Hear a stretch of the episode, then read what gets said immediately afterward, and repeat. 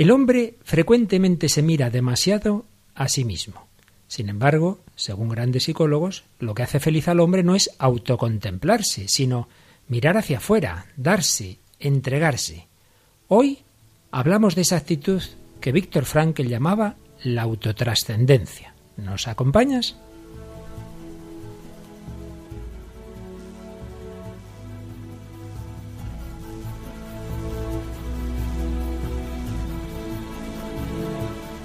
Comienza El hombre de hoy y Dios.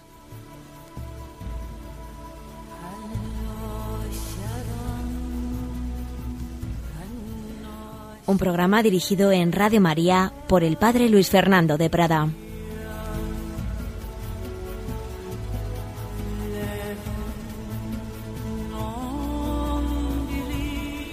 Un cordial saludo, queridos amigos, queridos oyentes, querida familia de Radio María. Bienvenidos a esta nueva edición del Hombre de hoy y Dios, en el que seguimos exponiendo la doctrina cristiana sobre el hombre, siempre en relación a la cultura contemporánea, pensando también en personas que quizá no la compartan esa visión nuestra, pero a los cuales también se la queremos explicar y compartir.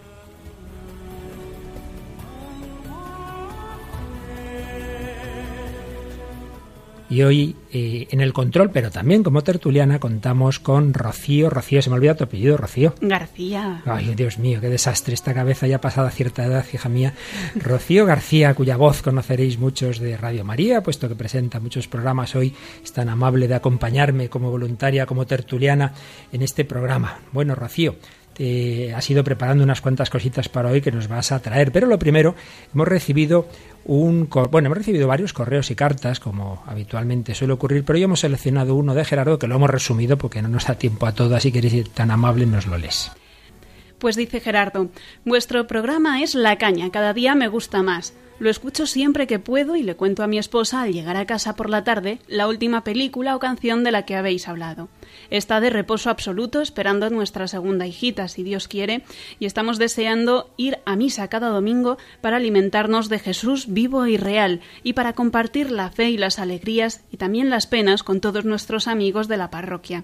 Muchos jóvenes y matrimonios nos apuntamos de voluntarios para la JMJ de 2011 y como les he puesto a todos hoy en un mensaje de texto, ser voluntario una vez es serlo para siempre. Pues muchas gracias Gerardo por tu correo en el que por un lado pues haces esas alabanzas siempre o muchas veces exageradas de nuestros oyentes, pero que cogemos desde ese vuestro buen deseo y buen corazón, pero también que compartes estas cosas tan bonitas de tu vida familiar, de cómo os alimentáis de Jesús en la parroquia y de esa idea que tiene mucho que ver con lo que hoy vamos a hablar, de ser voluntarios, de, de ofrecer la vida para algo que no es mirarse a uno mismo, para algo más grande que uno mismo, ser voluntario una vez es serlo para siempre, los fuisteis en la JMJ, pero estamos llamados a serlo en tantas ocasiones. Y es que os recuerdo, queridos amigos, que estamos en ese bloque del hombre de Dios en el que vamos exponiendo la visión cristiana del hombre. Estamos hablando del humanismo, de si es posible un humanismo sin Dios y de los rasgos eh, que vemos en esa, en esa visión sobre el hombre.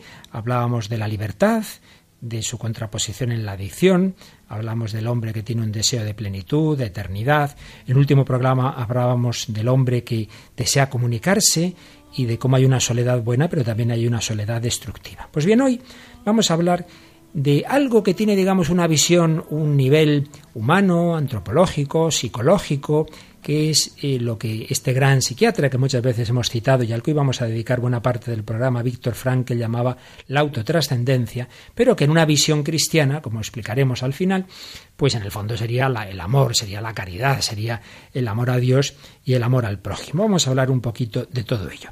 Pero vamos a comenzar escuchando un pequeño reportaje preparado por una gran amiga, Isabel Cuesta, sobre personas, sobre jóvenes eh, que en su vida también se han sentido motivados a, a entregarla, a ayudar a los demás en una actitud de solidaridad.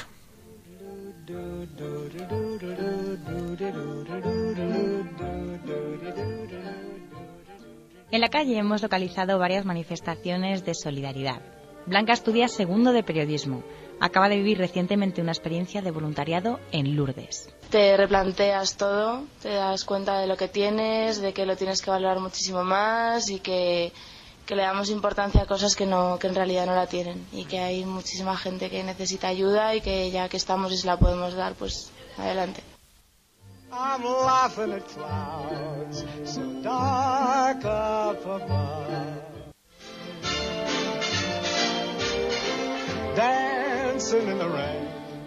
La inmigración ha cobrado protagonismo en los últimos años.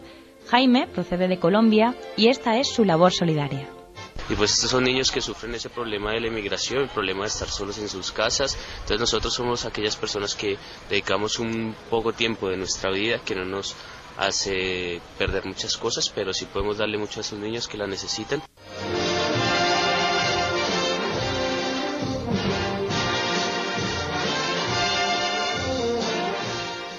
Rocío es estudiante de comunicación audiovisual y dedica su tiempo libre a lo siguiente. Pues yo estuve dos años trabajando en una residencia de ancianos eh, por medio de la Cruz Roja. Cuidaba a un señor que se llamaba Antonio que tenía Parkinson, iba tres veces a la semana, le daba un paseo por fuera de la residencia, nos tomamos una Coca-Cola. Y de ese señor pasé a otra señora que se llamaba Carmen y estuve tres años con la señora. Lo que pasa es que esta señora le iba a ver a su casa.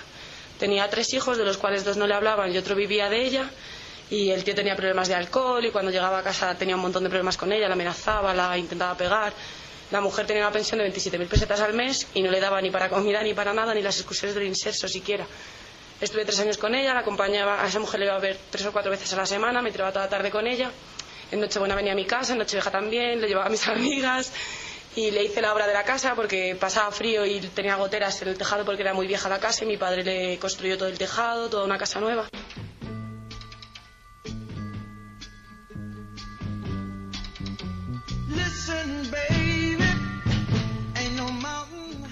Como hemos podido comprobar, existe gente que no se conforma con pensar qué barbaridad ante el sufrimiento del prójimo y deciden poner en acción su solidaridad.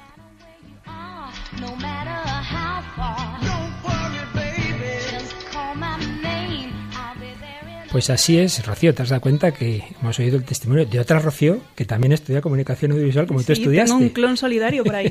¿Qué te ha parecido lo que nos ha contado Rocío y los otros jóvenes? Me ha impactado porque es una entrega muy grande.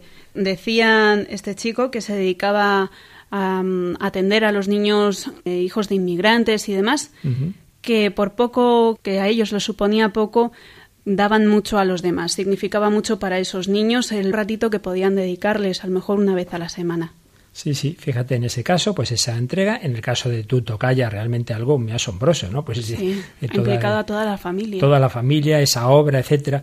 Pues hay personas que en lo pequeñito, en lo mediano, en lo grande, en todo, en dar la vida, se dan cuenta de que lo que realmente las motiva, lo que realmente las llena, lo que realmente las hace felices, es no estarse mirando cómo estoy, cómo no estoy, qué me pasa, qué siento, sino darse a los demás, entregarse a los demás.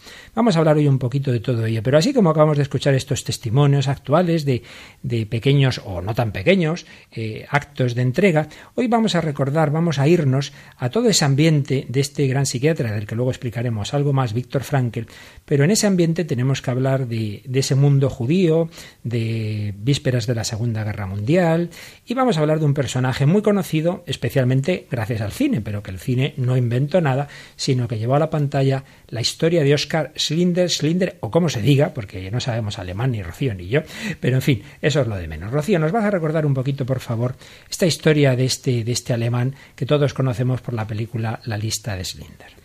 Oscar Sidler nació en el Imperio Austrohúngaro en el año 1908 y murió en Alemania en el año 1974. Salvó en total a unos 1.200 judíos del holocausto nazi. Nació en una familia católica que se dedicaba a los negocios y durante su niñez y su juventud tuvo entre sus mejores amigos a familias judías. En el año 1930 se afilió al partido nazi por necesidad. Fue reclutado por las SS como informante porque conocía, tenía contactos entre los comerciantes polacos y judíos de dinero y aprovechándose de ello se ganó la estima de las altas esferas nazis. Gracias a esos contactos, Hitler vio una oportunidad luego de ganar dinero con un negocio durante la invasión de Polonia en el año 39 que dio después comienzo a la Segunda Guerra Mundial. Adquirió a bajo precio una fábrica en Cracovia y como la mano de obra alemana era muy cara y además era escasa, decidió negociar con el comandante del campo de trabajo de Plasau, el de la SSS, Amon Goeth, o Gott, o como se diga en alemán. se diga, da igual. Desde este campo se enviaban trenes de judíos seleccionados para los campos de exterminio de Auschwitz, por ejemplo. Los judíos que eran elegidos trabajaban durante el día en la fábrica de Sidler y por la noche volvían con los guardias al campo de concentración. Más tarde, con el tiempo, empezó a tomar conciencia Sidler de que detrás de toda esa explotación y esa esclavitud de los judíos se estaba dando una ideología irracional hacia el judío. Después de la represión del gueto de Cracovia, en, de la cual Sidler fue testigo y que en la película se representa de una manera muy bonita, empezó a cambiar la actitud que tenía eh, Sidler hacia los judíos.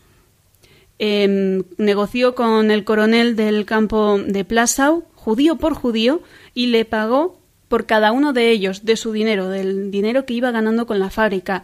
Y los judíos eran inscritos en una lista por Stern, un judío que era el contable de Sidler y que fue muy importante, el que le dio la idea de hacer este rescate en los campos de concentración. Al principio Sidler estaba motivado por el dinero, porque era mano de obra barata y los iba escondiendo. Además, trataba con los ricos, con los judíos más ricos, pero después comenzó a protegerles porque eran sus trabajadores, ya les iba conociendo sin tener en cuenta el beneficio económico y de hecho murió en la ruina. A finales del año 44, Sidler eh, había salvado a unos 1.100, 1.200 judíos polacos y quedó en la bancarrota. El gobierno de Israel intentó ayudarle económicamente después, pero no lo aceptó. Fue declarado justo entre las naciones. Y mm, bueno, pues murió en el año 74 a los 66 años y fue sepultado en el cementerio católico de Jerusalén. Una historia realmente conmovedora en la cual vemos algo muy bonito y es que una persona, como tantos casos hemos recordado aquí de conversiones, puede empezar su vida con un planteamiento hedonista, con un planteamiento interesado. Nos ha contado Rocío cómo pues él vio en la guerra y en todo lo que estaba ocurriendo la oportunidad de hacer negocio. ¿Cuántas veces ocurre eso? Que en circunstancias trágicas, como es una guerra, hay quienes se aprovechan para hacer negocio, o cuando incluso hay un terremoto y hay quien aprovecha para, para saquear los comercios de el ser humano siempre es capaz de lo mejor y de lo peor. Pues bien, este hombre que al principio tomó esa actitud tan, tan negativa, ese aprovecharse de esas circunstancias tan dramáticas para enriquecerse, es llamativo que precisamente el ver el sufrimiento, el ver ya esos extremos que recordabas de lo que ocurrió en el gueto de Cracovia, decías que es muy bonito, es terrible las escenas de la película, pero es verdad, te referías yo creo a esa escena de la niña, ¿verdad? Sí, Sidler está montando a caballo con una de sus amantes porque además era un vividor. Es verdad y ve desde, desde una colina eh, cómo los nazis están persiguiendo a las familias judías y les van arrinconando en los guetos y disparan indiscriminadamente. Y se ve, la película está rodada en blanco y negro, pero ahí Spielberg eh, tuvo el ojo y la delicadeza de plantar un puntito de color. Y es que el abrigo de una niña pequeñita lo pinta de rojo en el celuloide, de manera que nos llama la atención. Y con la banda sonora, que es tremenda, pues se fija Sidler en una niña pequeña que está huyendo de los nazis, que aparece dos veces en la película. Aparece en este momento durante la represión cuando él pues mm, deja de ver mano de obra y empieza a ver personas. Empieza a ver personas y personas sufriendo. Y por tanto lo que a muchos les ha hecho hacerse peores o les ha llevado incluso a perder la fe en un Dios que permite el sufrimiento, a otras personas, como le ocurrió a este hombre, ese sufrimiento les hizo decir, no, no, no, no, yo no puedo seguir en esta actitud hedonista de buscarme a mí mismo, yo tengo que salvar a estos, a estos hombres. Y es cuando se da ese giro en su vida y todo lo que va a hacer a partir de ese momento es salvar judíos, uno por uno, como bien decías, uno por uno, como Dios nos mira a cada uno de nosotros, uno por uno. Y eso eh, va a ser el ideal que va a llenar su vida. Eh, cada persona va a valer mucho más que el dinero. Y esto es lo que se ha llevado al cine en esa película que ya nos has eh, recordado su director, el gran eh, Spielberg. Si nos das algún dato más, Rocío, sobre la película y escuchamos un corte de la misma. Bueno, esta película, como hemos dicho, está dirigida por Steven Spielberg. Y si encuentro los datos, vamos a recordar un poquillo que ganó siete Oscars en total. No está mal, ¿no? Siete Oscars que creo fue la mejor película, mejor director, si no recuerdo mal. A la mejor banda sonora. La mejor banda sonora, que como bien recordabas es realmente impresionante ese, violín triste, ¿verdad? Que se oye tantas veces es del año 93 y ganó pues eso, los siete grandes, la mejor película, el mejor director, la mejor banda sonora y bueno, pues como hemos dicho, gracias a esta película eh, se conoció la figura de Oscar Sidler. Pues muy bien, vamos a escuchar una de las escenas finales realmente conmovedora, cuando ya el campo es liberado, cuando acaba la Segunda Guerra Mundial, y entonces él se despide de todos esos judíos a los que ha salvado. Y aparece este Stern que mencionabas, que era como su secretario, el contable de, esa, fábrica ficticia, digámoslo así, y cuando se van a despedir le hacen un pequeño regalo y vamos a escuchar ese diálogo tan impresionante.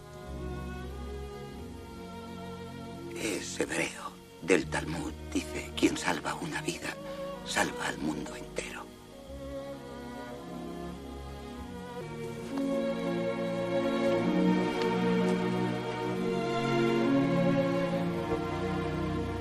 Podría haber sacado a más. Podría haber salvado a más. No sé, pero creo que podría. Haber salvado más. Oscar, 1100 personas viven gracias a usted. Mírelas. Si hubiera ganado más dinero. Yo he despilfarrado tanto. Generaciones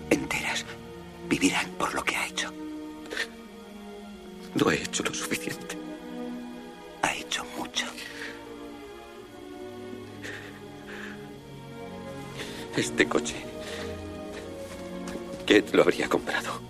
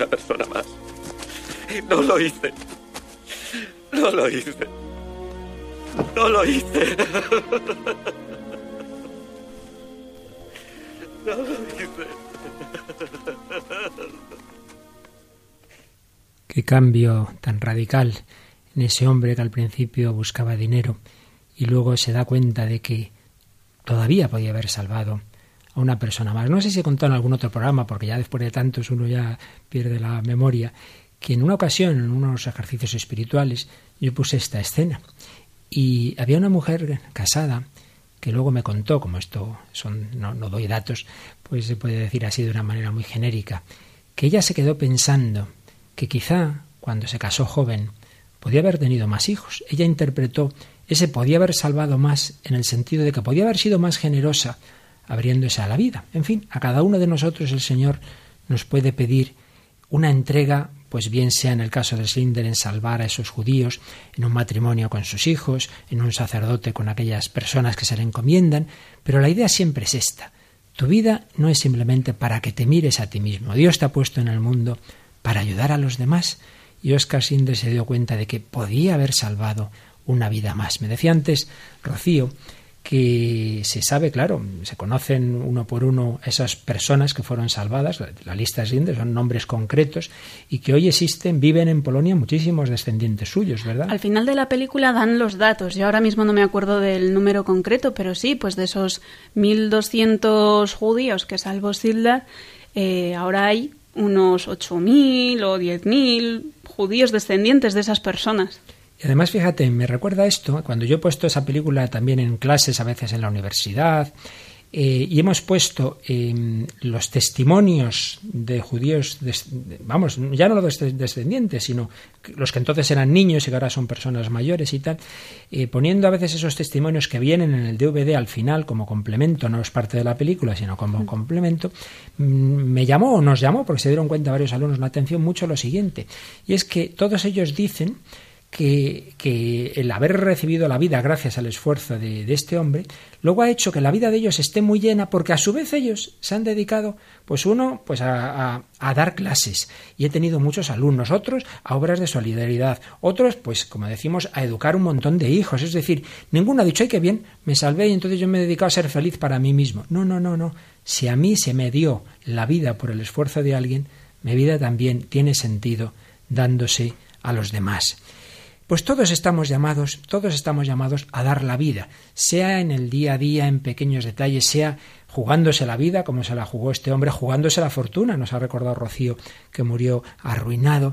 Pues vamos a pensarlo un momentito, lo que hasta ahora llevamos eh, expuesto. Cada uno de nosotros eh, estamos llamados a tener gestos de entrega, de solidaridad. Es lo que refleja una canción que tenemos por aquí, Rocío, ¿cuál? De presuntos implicados, gente. Gente. Pues vamos a escuchar, como muchas veces nos ocurre la canción, que a lo mejor menos esperemos, tiene un montón de mensaje muy interesante, como en esta canción, Gente de presuntos implicados.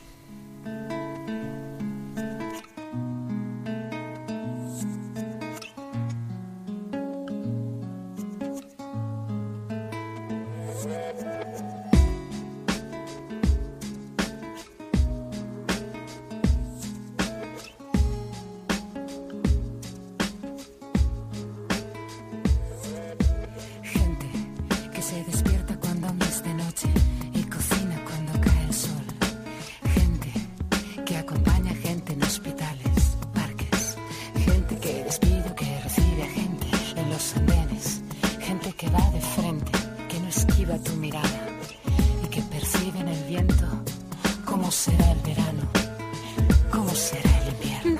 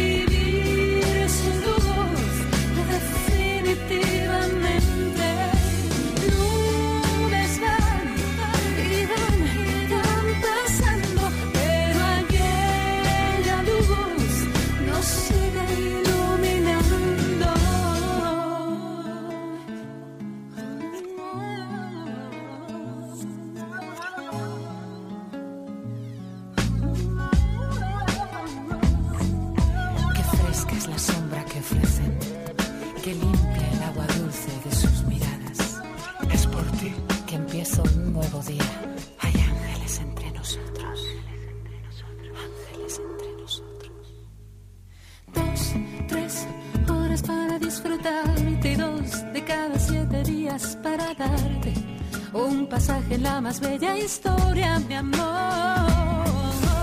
Dos, tres horas para contemplarte y dos de cada siete días para darte. Me acomodo en un rincón de tu corazón.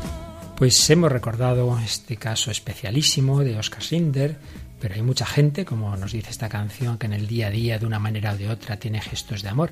Pero quizás se sabe menos, y Rocío me lo ha recordado al preparar este programa, que incluso en esa situación de tantos judíos perseguidos, no solo fue Oscar Sinder, hubo bastantes personas que se esforzaron muchas veces jugándose la vida por salvar más judíos. Rocío, ¿nos recuerdas algunos de ellos, verdad? Dice esta canción, hay ángeles entre nosotros, y fue un ángel, un español, Ángel Sanz Briz, conocido como el Ángel de Budapest. Era, trabajaba en la Embajada Española en Budapest, en Hungría, y llegó a salvar a 5.200 judíos. Ya no sorprendían los 1.200 de Sildar, pues este desde la embajada consiguió salvar a 5.200. ¿Y cómo? Pues con una estratagema. Él era diplomático y se le ocurrió que concediendo la nacionalidad española a los sefardíes, que son los judíos que eran expulsados por los reyes católicos, pues podrían apelar a unas leyes que ni siquiera estaban en vigor, pero que como que hizo la vista gorda y consiguió salvarles.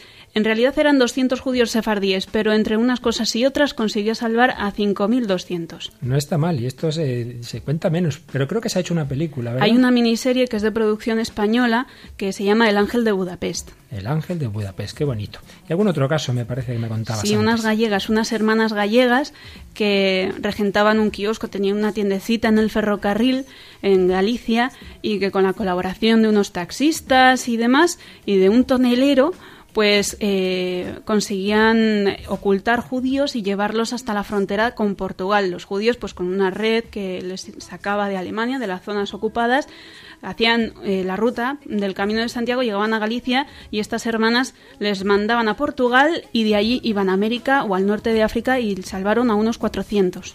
Pues no está mal tampoco. Gracias a Dios hay muchas personas buenas. Muchas veces sale lo malo, las cosas eh, tristes que ocurren en la vida y no se nos cuentan tantos detalles de tanta gente buena, tanta gente que se da por los demás. Pues bien, vamos a intentar resumir un poquito la doctrina de un gran psiquiatra que ya en varios programas hemos citado, sobre, sobre todo recuerdo, me parece que fue el séptimo programa de, del hombre de hoy Dios, hablamos de él, pero hoy vamos a ver si profundizamos un poquito en las enseñanzas de Víctor Frankl, un psiquiatra judío nacido en Viena, en Austria, en 1905, que estuvo en cuatro campos de concentración nazis, incluyendo el de Auschwitz, desde 1942 a 1945. Y se le considera fundador de lo que se llama la tercera escuela vienesa de psicoterapia, la logoterapia, muriendo ya bastante mayor en 1997.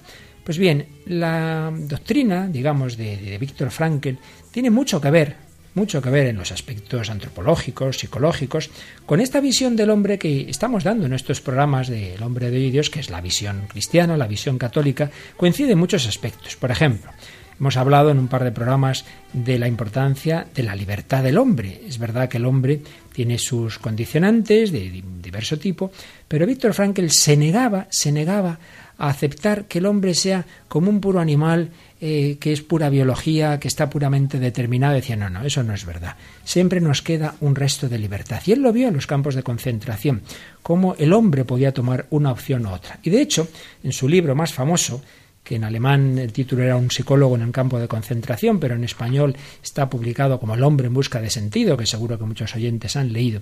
Ese libro en el que cuenta su experiencia en los campos de concentración, que es realmente impresionante. Ese libro termina con un párrafo que también es realmente que llega, llega al corazón. Este párrafo nos lo va a leer nuestra querida Rocío. Nuestra generación es realista, pues hemos llegado a saber lo que realmente es el hombre. Después de todo, el hombre es ese ser que ha inventado las cámaras de gas de Auschwitz, pero también es el ser que ha entrado en esas cámaras con la cabeza erguida y el Padre Nuestro o el Sema Israel en sus labios. El hombre es libre para hacer el mal, crear las cámaras de gas, o para hacer el bien, para ayudar a los demás, como recordamos en un programa que hizo el Padre Colbe, que dio en Auschwitz la vida por otro compañero, para perder la fe y renegar de Dios o por el contrario, entrar en esas cámaras de gas con el Padre Nuestro o el Semay Israel en sus labios, nos decía Víctor Frankl.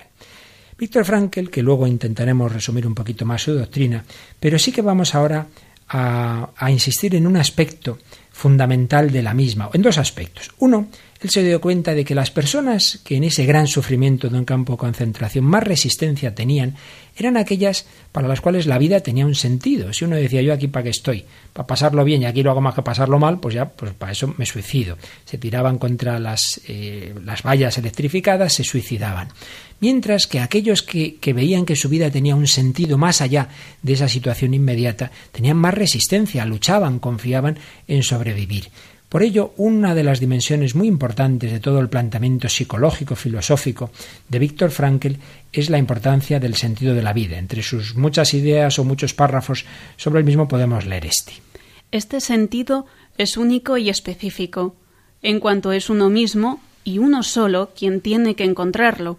Únicamente así logra alcanzar el hombre un significado que satisfaga su propia voluntad de sentido. Es decir, que cada persona decía Víctor Frankl, tiene que encontrar un sentido para su vida. Él aquí no entraba, evidentemente, en un planteamiento religioso, no sabemos exactamente lo que pensaba religiosamente, es un tema discutido.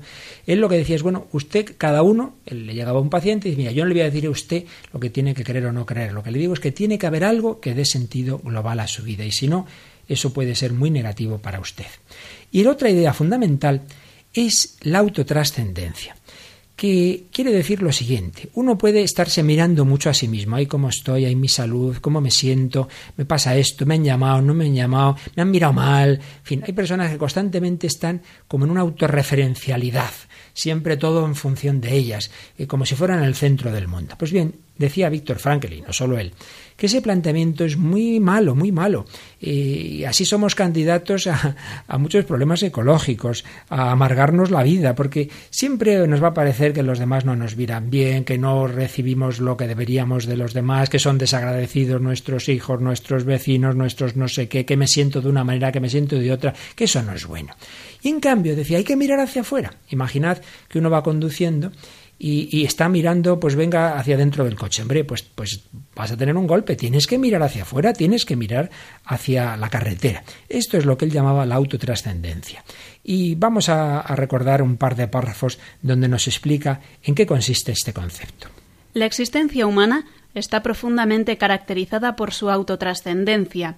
Por ella entiendo yo el hecho antropológico fundamental que remite al hombre por encima y más allá de sí mismo a algo que no es el mismo, a algo o a alguien, a un sentido que el hombre cumple, o a un ser humano también como él, con quien él se encuentra. Así pues, el hombre, decía Víctor Frankl, tiene que haber encontrado algo o alguien por encima y más allá de sí mismo. Si uno, su, el valor fundamental de su vida es él mismo, si no tiene algo más grande que él mismo, está en su pequeño mundo, esa vida es una vida muy chata. Y en cambio, si la vida está proyectada hacia algo o hacia alguien, nos sigue diciendo Víctor Frankl, en ese caso únicamente y únicamente en la medida en que el hombre se trasciende de esta manera a sí mismo, se realiza también a sí mismo, al servicio de una causa o en el amor hacia otra persona.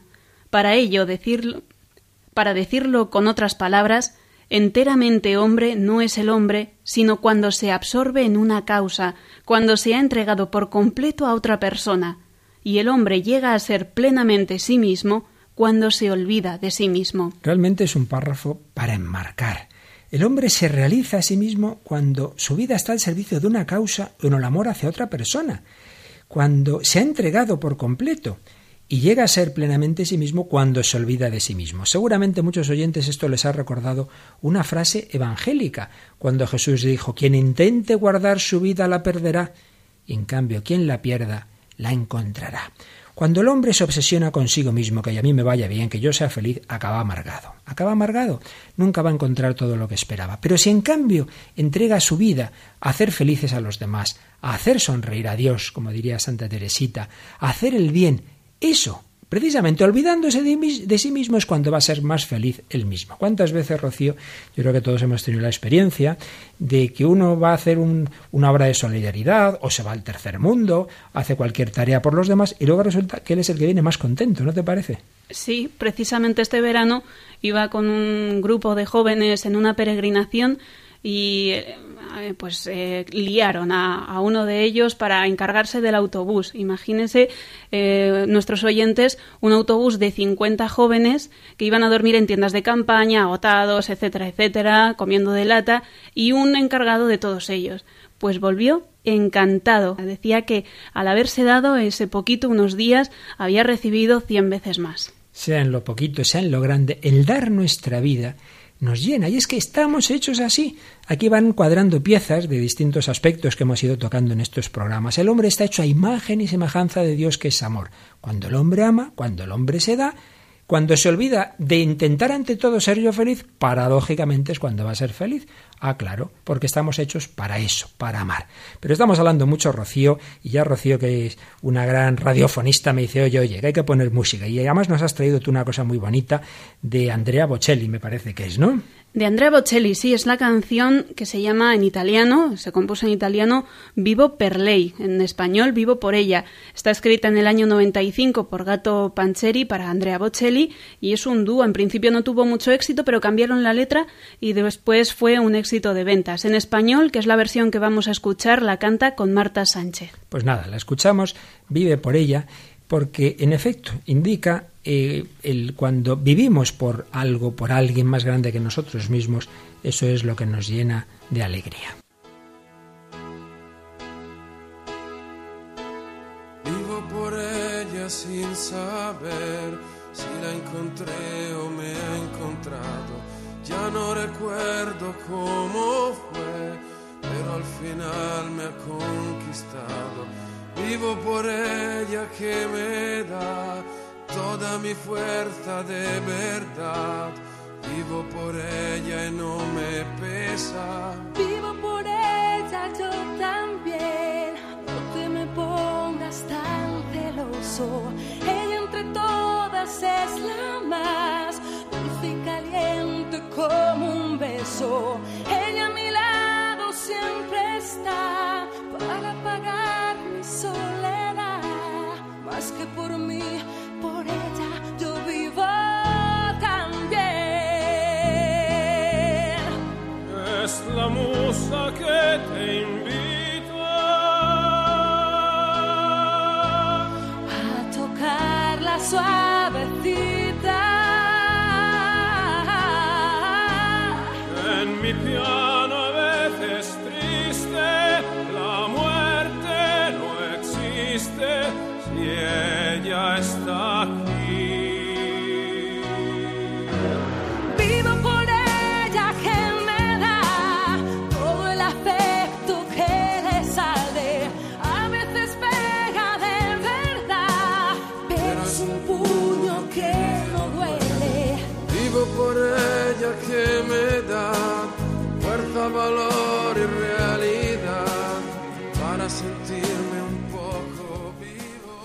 vivo. Por ella que me da fuerza, valor y realidad para sentirme un poco vivo. Aquí estamos, queridos amigos, en Radio María, en el hombre de hoy y Dios, hablando hoy de la autotrascendencia, Rocío García Camacho y un servidor, Padre Luis Fernando de Prada. Esa autotrascendencia que refleja esta canción, vivo por ella, por algo más grande que mí mismo. En este caso ella es la música, pero podemos aplicarlo, ca- aplicarlo cada uno de nosotros a aquello por lo que vivimos. ¿Qué frases te llaman más la atención de la canción, Rocío? Pues eh, el propio título de vivir por algo que no eres tú. Dice en uno de, de los versos esta canción, más que por mí, por ella yo vivo también, que eso, la música en este caso, eh, Dios, nuestro prójimo, los hijos, en el caso de otras personas, es lo que le da fuerza, es lo que le da mm, ese sentido, eh, le llena en su soledad, etcétera. Sin duda.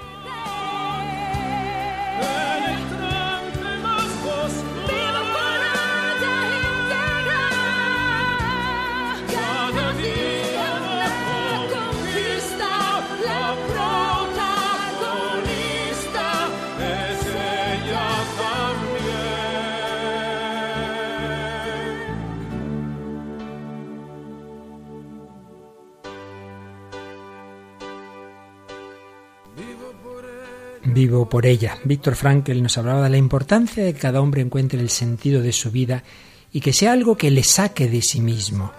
A Oscar Rinder fue, le sacó de sí mismo y de sus planteamientos puramente interesados y adonistas el salvar a personas inocentes, el salvar judíos. Pues Víctor Frankl nos habla de que hay tres tipos de realidades, él llama de valores, que pueden sacarnos de nosotros mismos, tres tipos de valores que pueden hacer que una persona encuentre sentido en su vida. Tú piensas, Rocío, por ejemplo, tú tienes una amiga por ahí, la ves muy triste, muy deprimida, no hay manera de sacarla de casa. Podrías plantearle yo te diría como primero un tipo de, de, posibilidad, cosas a hacer, cosas interesantes. Pues mira, vamos a estudiar esto, vamos a hacer juntas un trabajo, vamos a visitar eh, este hospital, ayudar a personas, te necesito para algo.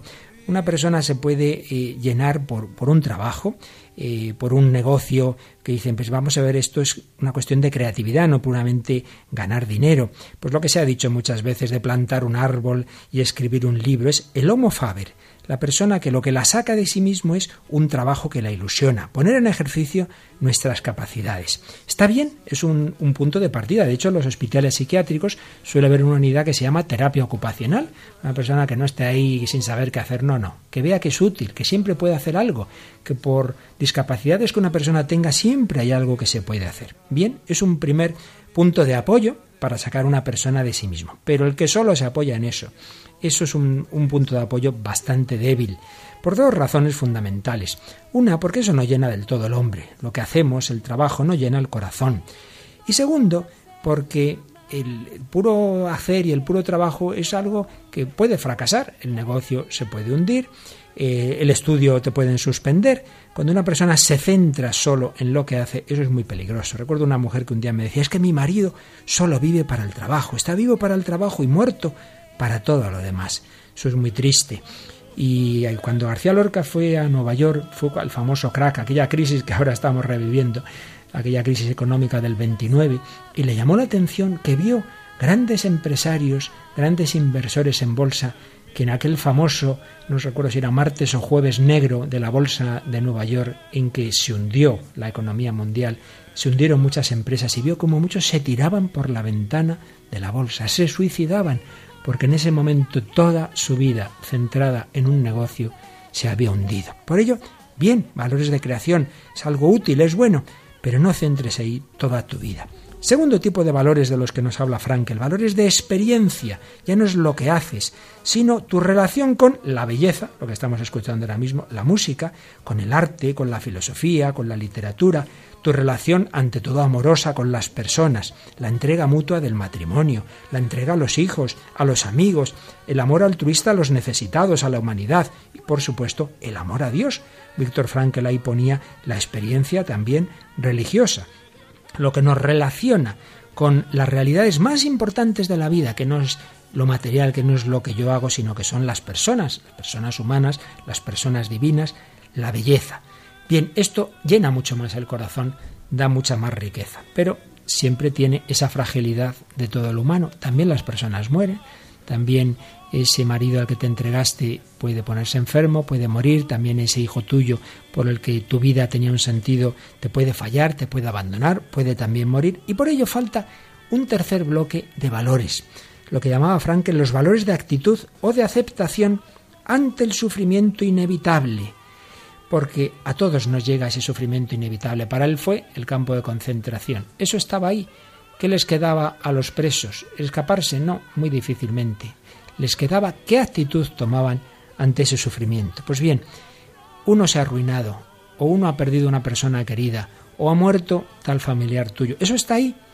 Pero lo que de ti depende es que tú ante esa situación, tu actitud sea una actitud positiva, y digas, de esto yo puedo sacar algo positivo. Humanamente hablando, pues una maduración, una mayor comprensión de los demás, un valorar qué es lo que importa realmente en la vida y cristianamente hablando, como enseguida eh, concretaremos mucho más, cuántos sentidos positivos el cristiano puede encontrar en el sufrimiento, que en el lenguaje cristiano sería la cruz.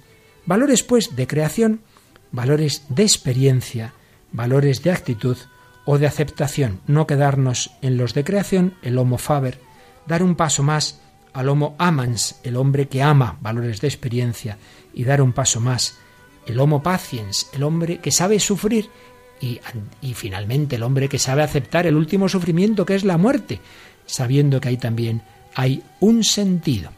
Pues este era el planteamiento antropológico, psicológico, muy sencillamente resumido, por supuesto, de este gran psiquiatra y también humanista que fue Víctor Frankl. Pues vamos a ver ahora, Rocío, cómo esto que de por sí, ya digo que es un planteamiento puramente psicológico, y de hecho Víctor Frankl nunca lo ligó a ninguna concepción explícitamente religiosa, él no se metía en ello, pues no era lo suyo, él era psiquiatra, pero vamos a ver cómo ese planteamiento realmente tiene una lectura cristiana realmente muy coherente.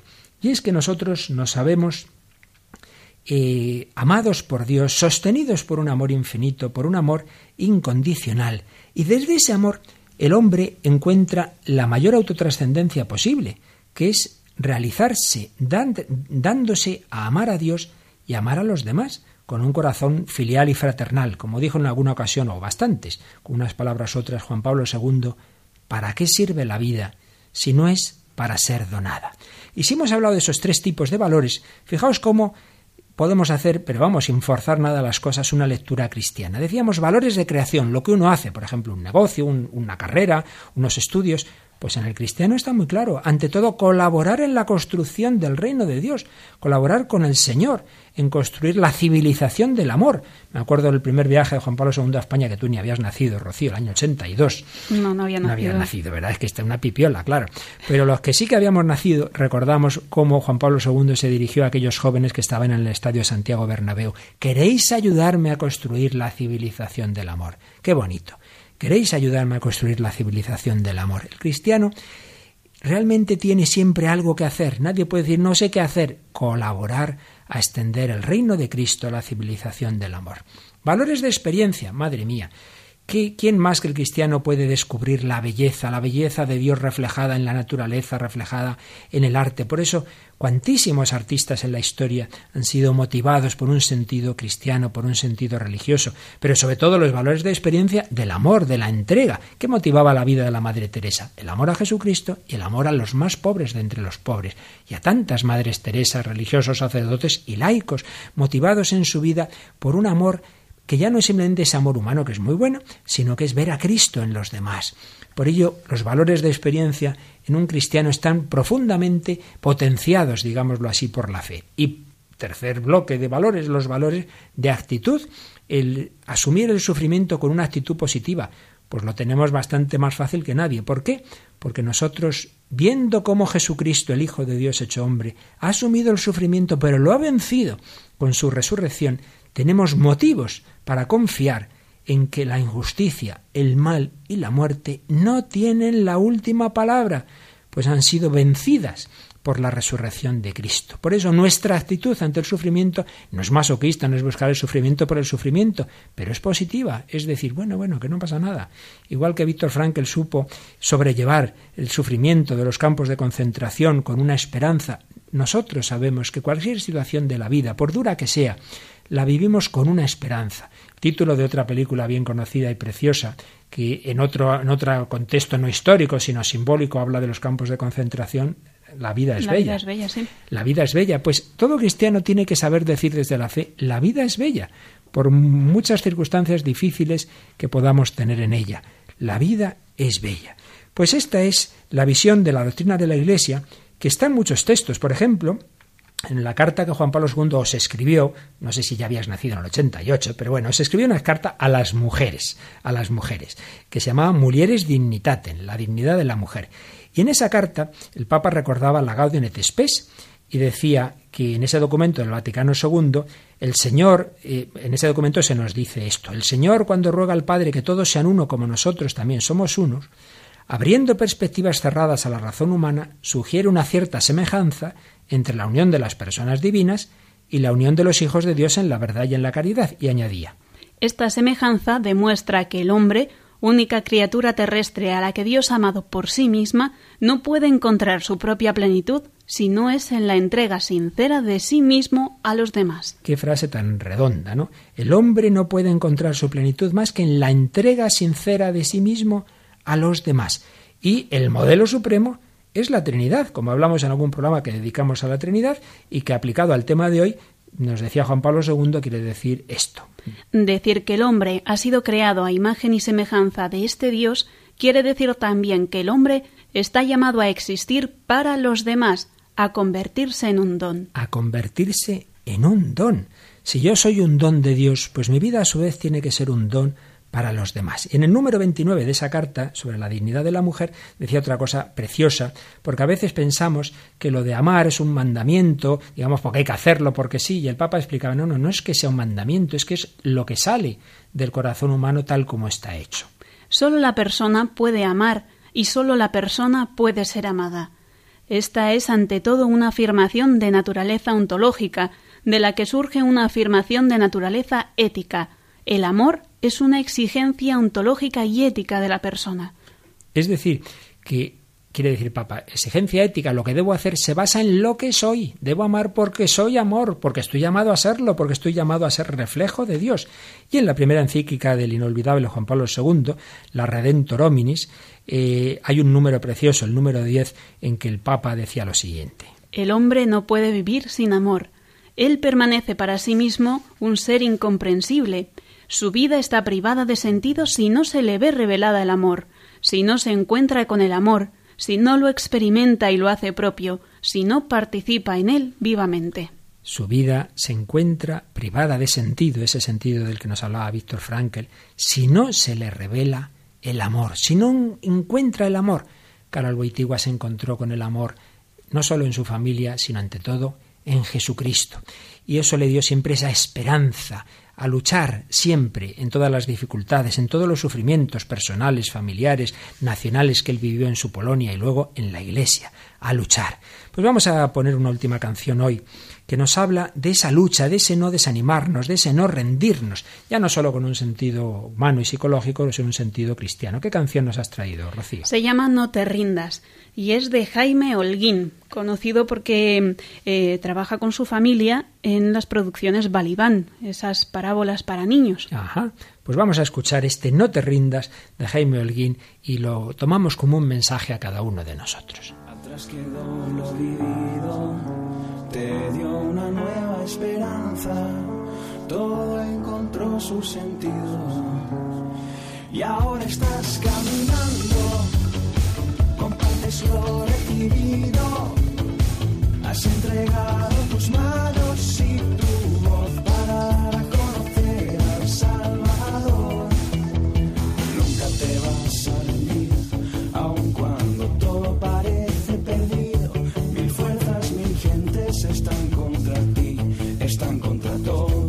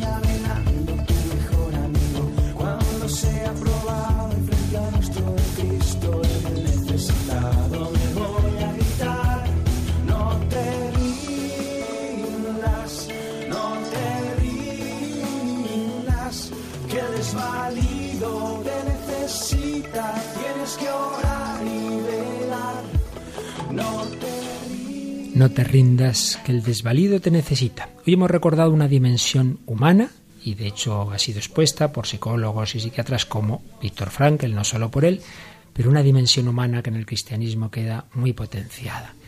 Nunca te puedes rendir porque tu vida está al servicio no de ti mismo, sino de alguien más grande que tú. Está llamada al servicio de Dios, al servicio de los demás. No te rindas. Alguien te necesita, alguien te espera. No te estés ahí mirando a ti mismo, estoy triste, estoy mal. Déjate de historias. Mira hacia arriba, mira hacia afuera. Entrega tu vida a los demás. eres el Señor,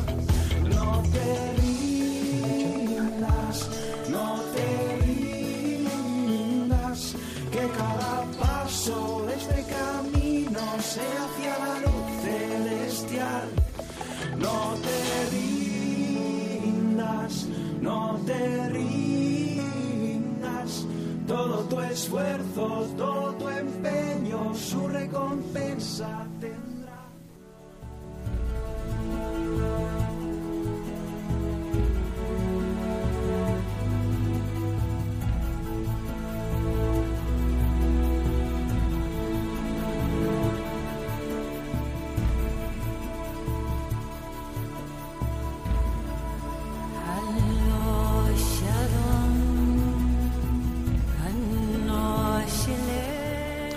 Bueno, Rocío, pues eso, no te rindas, no te rindas. Tú, jovencita, uno ya menos jovencito, pero todos llamados a entregarnos al Señor, a entregarnos a los demás con esperanza. No te rindas.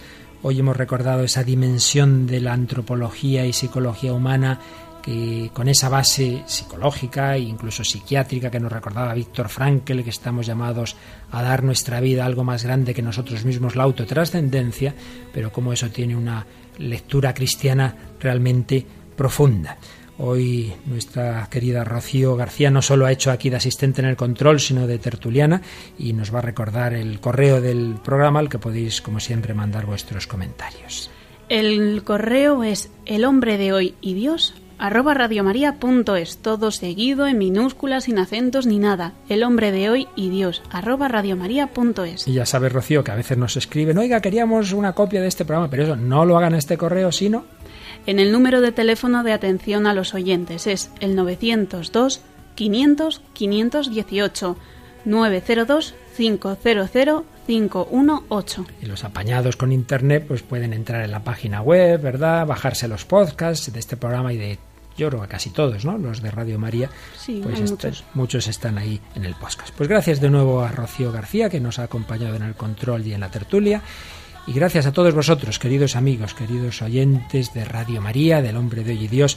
Hoy hemos profundizado un poquito más en esa visión humana, profunda y cristiana del hombre, la autotrascendencia.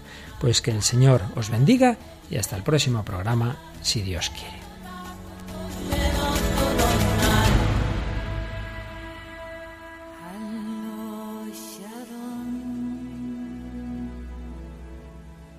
Finaliza El hombre de hoy y Dios, un programa dirigido por el padre Luis Fernando de Prada.